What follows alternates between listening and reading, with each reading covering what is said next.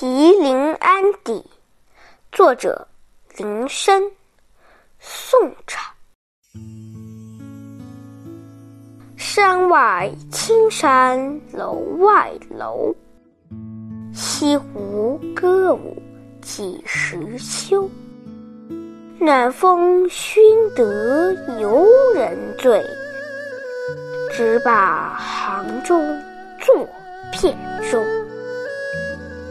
北宋建康元年，金人攻陷北宋首都汴梁，赵构逃到江南，在临安即位。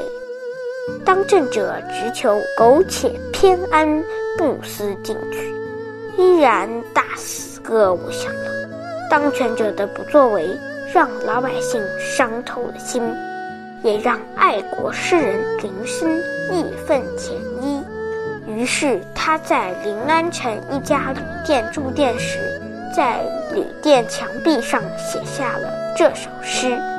诗的第一句点出临安城青山重重叠叠，楼台鳞次栉比的特征。第二句用反问语气点出西湖边轻歌曼舞，无休无止。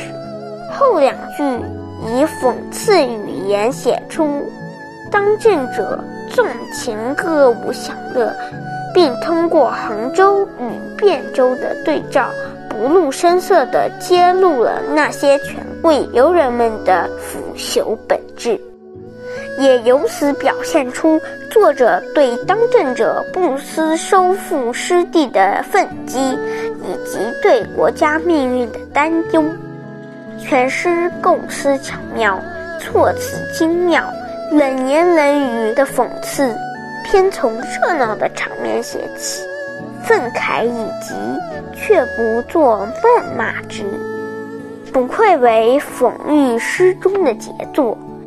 诗的意思是这样：远处青山叠翠，近处楼台重重，西湖的歌舞何时才会停止？酒会温暖的香风陶醉了享乐的贵人，简直是把偏安的杭州当做昔日的汴京。好啦，同学们，让我们再读一遍吧。《题临安邸》，作者林升，宋朝。